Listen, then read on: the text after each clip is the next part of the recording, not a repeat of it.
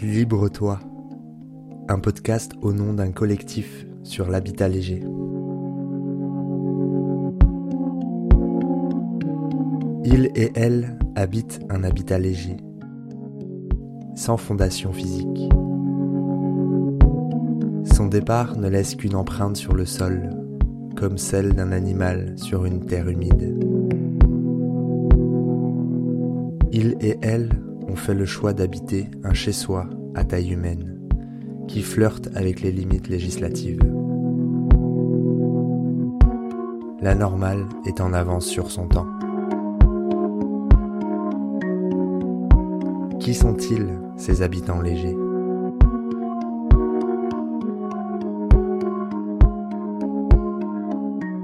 Habitons léger, habitons léger, habitons, habitons léger.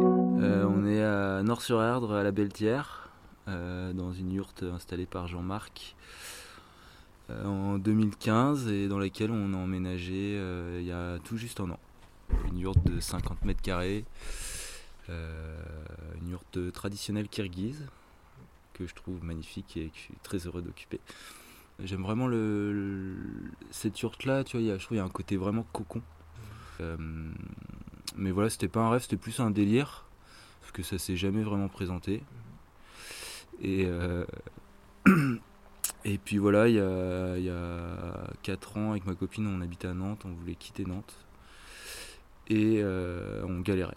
On galérait à trouver, on se faisait recaler de partout, soit c'était trop cher, soit on n'était pas prioritaire. Et, euh, vraiment, la yourte, je me dis, en fait, euh, c'est vraiment cool, c'est vraiment confortable. c'est. Ouais. Et puis c'est hyper, hyper accessible comparé à une maison, quoi. financièrement. Ouais, ouais. Ouais, après, faut trouver le lieu, mais où la poser, mais euh, financièrement, ouais, ça n'a rien à voir avec une maison, quoi. Et même au-delà de l'aspect 104, tu vois, je me dis, bon, il a- on n'a pas évoqué, mais il y a des soucis avec la justice. Et, euh, et moi, c'est vraiment aujourd'hui, pour, pour y avoir habité, du coup, c'est un, un habitat que j'envisage vraiment euh, après la Belletière, si jamais il y avait un après, quoi.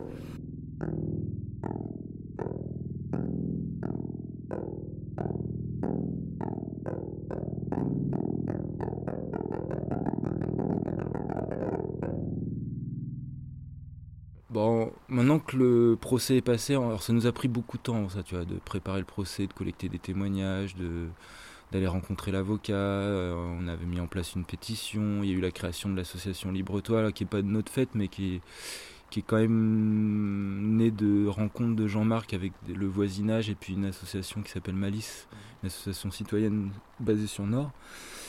Et puis un, jour, oh, à force d'élargir le groupe, elle a fait une rencontre euh, sur le thème de l'habitat léger. Et puis là, il y a eu, je sais plus, une trentaine, une quarantaine de personnes qui sont venues avec, euh, je voudrais pas dire de bêtises, mais 15-20 personnes en habitat léger. On s'est dit, waouh, en fait, il y a du monde. euh, ça nous a permis de se rencontrer aussi, de se fédérer. Donc, de cette rencontre avec Malice est né un peu Libre-toi, quoi.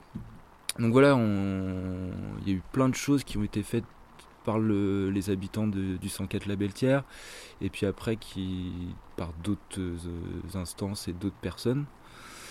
Donc ça, ça nous a pris énormément de temps, mais je le voilà, c'était pas, c'est une épée de Damoclès qui est là, mais qui qui est pas gênante dans le sens où tu vois, c'est pas stressant au jour le jour.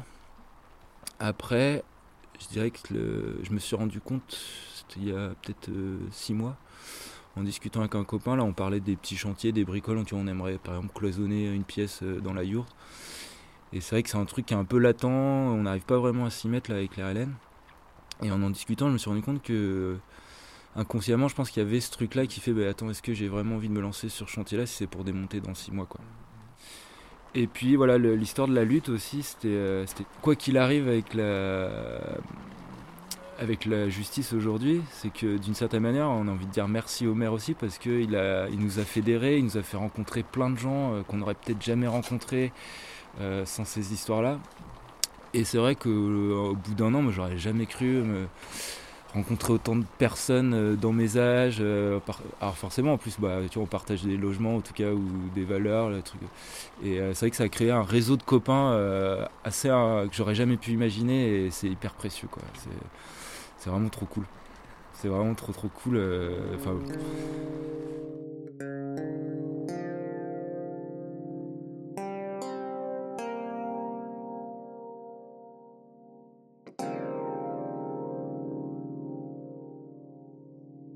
Le, gros point d'interrogation, c'est ça, c'est c'est trouver une commune ou, un, terrain en tout cas où la commune sera réceptive à ce genre d'habitat quoi et en plus c'est dans l'air du temps quoi faut pas déconner quoi tu vois le prix des maisons tu vois toutes les matières premières monte c'est en vrai, je trouve c'est une vraie alternative. Là, je travaille pour une asso. Là, ils sont en train de mettre en place des, tiny house pour des, c'est de la réinsertion.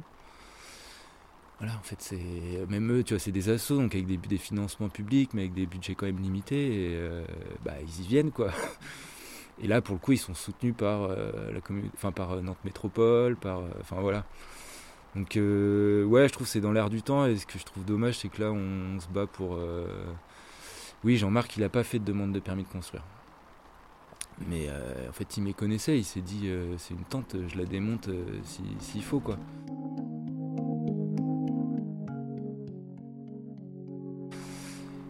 Que bah, je pense qu'il n'avait pas pensé, n'avait pas anticipé le fait que ça arrive si vite et que ça mette en, comment dire,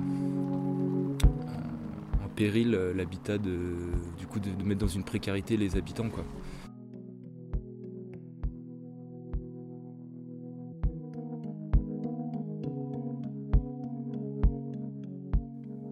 Les témoignages anonymes ont tous été récoltés sur la communauté de communes Erdre et Gèvres, au nord de Nantes. Réalisé par Louis Aucoin.